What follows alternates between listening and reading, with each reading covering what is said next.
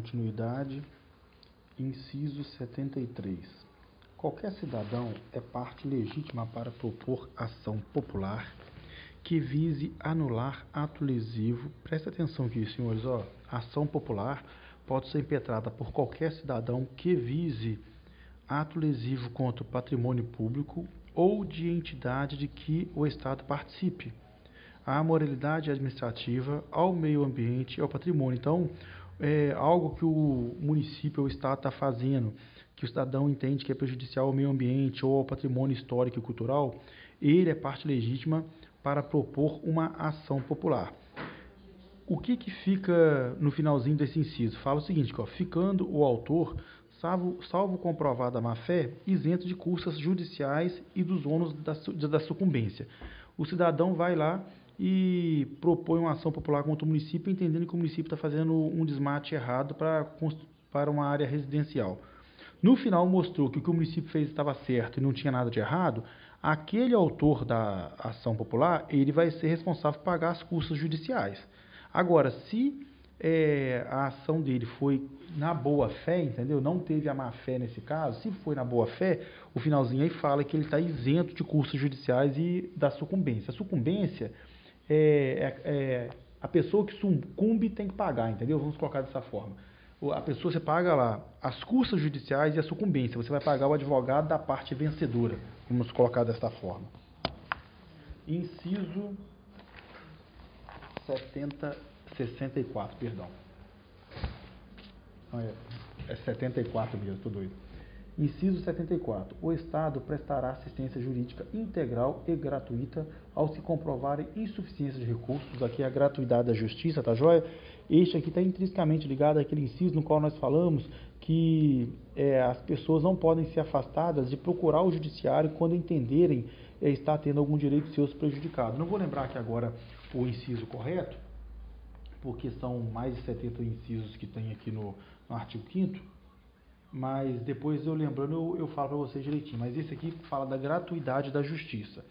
Inciso 75. O Estado indenizará o condenado por erro judiciário, assim como o que ficar preso além do tempo fixado na sentença. Acredito que a grande maioria não vai gostar disso, fica puto, mas eu vou repetir o que eu falava para o pessoal lá do CEFES, quando brincava com o pessoal. É, tem um negócio chamado princípio do meio-fio. Se você não está satisfeito, se você não está satisfeito, sente e chora porque infelizmente isso está no texto constitucional e eu concordo perfeitamente com isso.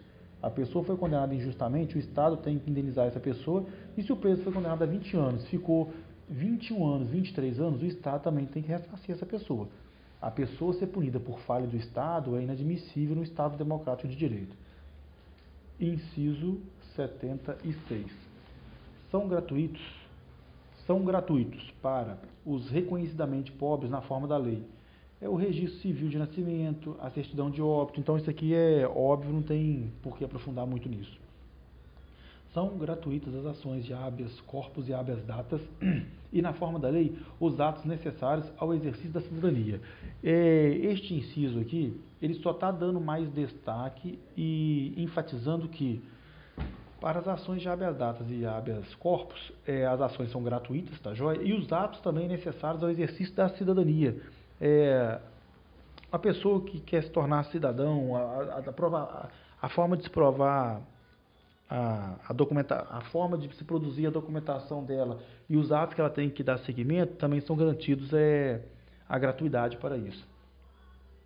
Não só para o cidadão estrangeiro, tá? É, você pode também é, ter que fazer necessidade de provar a sua cidadania e é, este trabalho você é apoiado na gratuidade da justiça conforme consta nesse artigo aqui desculpa, nesse inciso do artigo 5 Inciso 60, 78. A todos no âmbito judicial e administrativo são assegurados a razoável duração do processo e os meios que garantam a celeridade de sua tramitação. É, isso aqui é muito complicado de falar, é, principalmente no Brasil, que ações demoram anos, mas o que esse princípio defende é o seguinte: um processo tem que ter um prazo razoável para ocorrer, entendeu? E, e tem que existir meios para garantir a celeridade dele. Nós vamos falar disso é, quando formos estudar o mapa. É por isso que tem lá, o, vou dar um exemplo aqui, o PCD, que tem 15 dias do processo, mais 5 dias úteis da defesa. é podendo ser sobrestado, renovado ou prorrogado, é tudo sendo justificado, entendeu? Mas o que, que acontece? É, a administração considera que o prazo razoável para a tramitação de um PCD seria 15 dias do processo mais 5 dias, 5 dias úteis da defesa do, do acusado, que dariam então 22 dias. É o prazo razoável, na visão da administração. É claro que esta é a regra, mas a exceção são as necessidades de dilatação do prazo. Daí tem aqui, ó, é, encerramos, desculpa, os incisos do artigo 5 o último inciso 78, e agora vamos para os quatro parágrafos que tem neste artigo. Parágrafo, parágrafo 1 as normas definidoras dos direitos e garantias fundamentais têm aplicação imediata. O que, que fala isso aqui?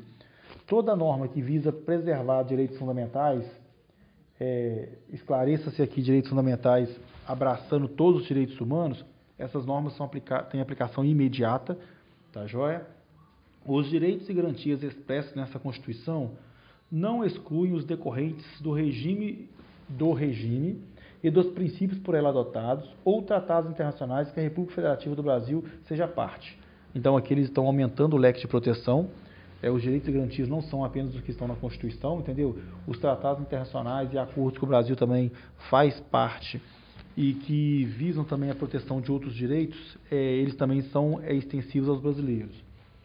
O parágrafo 3 fala que os tratados e convenções internacionais sobre direitos humanos que forem aprovados em cada casa do Congresso Nacional, daí aqui é o, é o rito para poder aprovar isso, aqui fala de é, em dois turnos, com pelo menos três quintos dos votos, esses tratados serão equivalentes às emendas constitucionais. O que, que significa isso aqui? É, o Brasil participa de um tratado é, internacional de direitos humanos. É, vamos supor que até então não tinha o da tortura. O Brasil vai participa do tratado para abolir a tortura no mundo.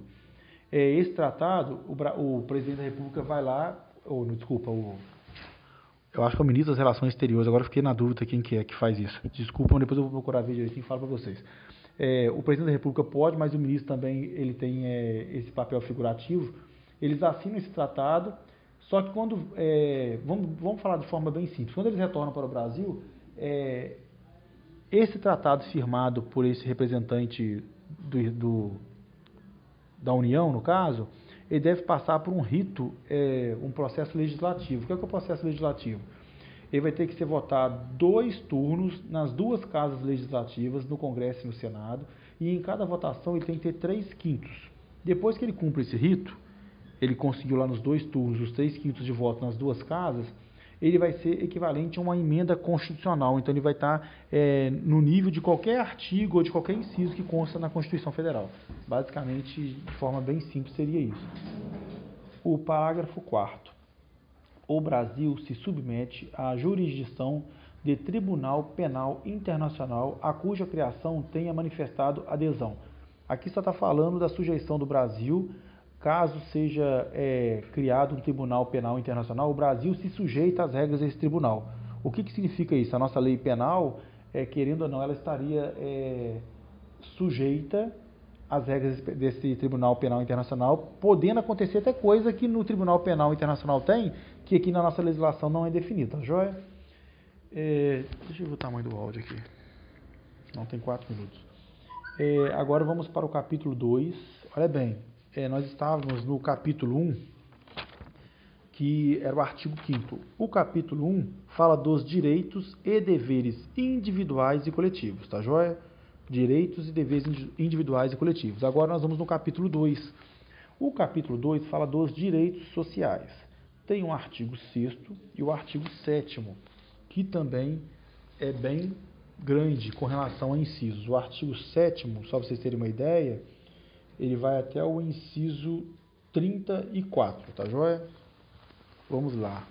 Artigo 6 São direitos sociais a educação, a saúde, a alimentação, o trabalho, a moradia, o transporte, o lazer, a segurança, a previdência social, tá vendo aí? A previdência social é direito social, a proteção à maternidade e à infância, a assistência aos desamparados, na forma desta Constituição. Se vocês olharem bem, vocês vão observar que o caput do artigo 5 ele também fala.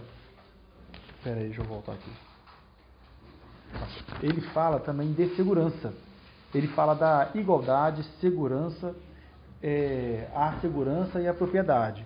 Daí vem agora o artigo 6 e fortalece de novo falando da questão da segurança. Por isso que este artigo é cobrado na prova do IAP, tá joia? É só importante vocês compreenderem que esse artigo 6 ele é muito amplo. Ele fala de trabalho, moradia, ele fala da assistência aos desamparados, que é o que a Previdência Social faz. Por isso que essa discussão da Previdência envolve é, esse rito de votação no Senado, no Congresso Nacional e no Senado, em razão da, da exigência de modificar a Constituição. Por isso que tem essa, essa PEC, tem todo esse trâmite complexo, em razão de estar tá modificando algo que está constando aqui no artigo 6 também, tá vendo? Tá vendo? É, artigo 7 São direitos dos trabalhadores urbanos e rurais, urbanos e rurais, além de outros que visem a melhoria de sua condição social. Inciso 1. A relação de emprego protegida contra despedida arbitrária ou sem justa causa, nos termos de lei complementar que preverá indenização compensatória, dentre outros direitos. Então aqui fala da proteção ao trabalhador, tá joia? Aqui no, esse artigo é, é, é, é o artigo que con, constitucional, vamos colocar dessa forma, relacionada à questão trabalhista. É claro que existe a CLT para poder aprofundar no que aconteceu, além da reforma trabalhista que ocorreu recentemente. Inciso segundo é, é a qual direitos do trabalhador urbano e rural. O seguro-desemprego em caso de desemprego involuntário, é, fundo de garantia por tempo de serviço, de tempo de serviço no caso, né, coisa que nós não temos, salário mínimo fixado em lei, nacionalmente unificado, capaz de atender às suas necessidades vitais básicas e a de sua família.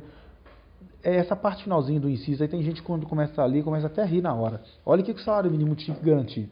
Moradia, alimentação, educação, saúde, lazer, vestuário, higiene, transporte, e Previdência Social com reajustes periódicos que lhe preservem o poder aquisitivo, sendo vedada a sua vinculação para qualquer fim. Então, o salário mínimo tinha que fazer isso tudo aí e, infelizmente, não o faz. É, inciso 5 o é, piso salarial proporcional à extensão e à complexidade do trabalho. Aqui fala daquela questão assim de é, torneiro mecânico 1, torneiro mecânico 2, torneiro mecânico 3, no, é, igualzinho nós temos na polícia, né? cabo, soldado, sargento, entendeu? A, o escalonamento, é, não é a palavra certa não seria escalonamento, mas seria é, é como se fosse uma, uma, uma, forma de valorizar, de valorizar o profissional pela qualificação dele. Então, na mesma empresa, você poderá ter um piso salarial que é proporcional à complexidade do trabalho. O cara, ele trabalha no serviço noturno, o piso salarial dele vai ser, o, a, a, não o piso salarial, como que eu posso falar, gente? É, o, é, o, salário dele recebido seria diferente daquela pessoa que não trabalha nas mesmas condições que ele, em razão da complexidade. É, inciso sexto. Irredutibilidade do salário, salvo disposto em convenção acordo coletivo. A regra é o que? É, é irredutível o salário. É claro que se tiver uma convenção, um acordo coletivo que decide por reduzir o salário do, do, do, dos funcionários de uma montadora em 20% para fazer a manutenção do emprego, é possível porque a Constituição fala isso, tá joia? É inciso sétimo garantia de salário nunca inferior ao mínimo para os que percebam remuneração variável. Então, o que, que fala aqui basicamente? É, ninguém vai receber menos que o salário mínimo, exceto o, o, o alistado. Eu esqueci o nome que dá agora para o alistado. O pessoal que está servindo no exército, eles podem ganhar menos do salário mínimo. Eu acho que eles até ganham menos que o salário mínimo. Inciso oitavo, é garantido também ao trabalhador urbano e rural 13 terceiro salário com base na remuneração integral ou no valor da aposentadoria. Inciso 9. Remuneração do trabalho noturno superior ao diurno.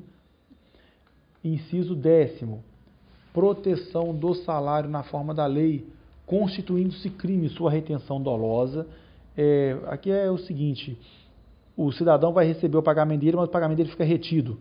É, como que eu posso falar? É diferente daquela situação que seu pagamento cai no banco lá e as contas no banco já absorvem tudo, tá? Aqui ocorre a retenção do, do pagamento do cidadão E isso é considerado aqui, ó, é, é uma proteção constitucional e constitui crime essa conduta.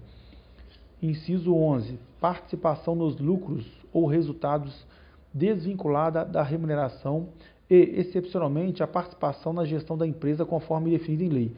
É quem conhece alguém que trabalha no Banco do Brasil, na Petrobras, é, todo ano eles têm a PLR. Eu esqueci o termo que dá para isso, é, é, parte de lucros e dividendos. Eu esqueci o termo que fala para PLR, mas basicamente a, a, a fundamentação para a existência da PLR está nesse inciso 11 do artigo 7 Inciso 12. Salário família pago em razão do dependente do trabalhador de baixa renda nos termos da lei.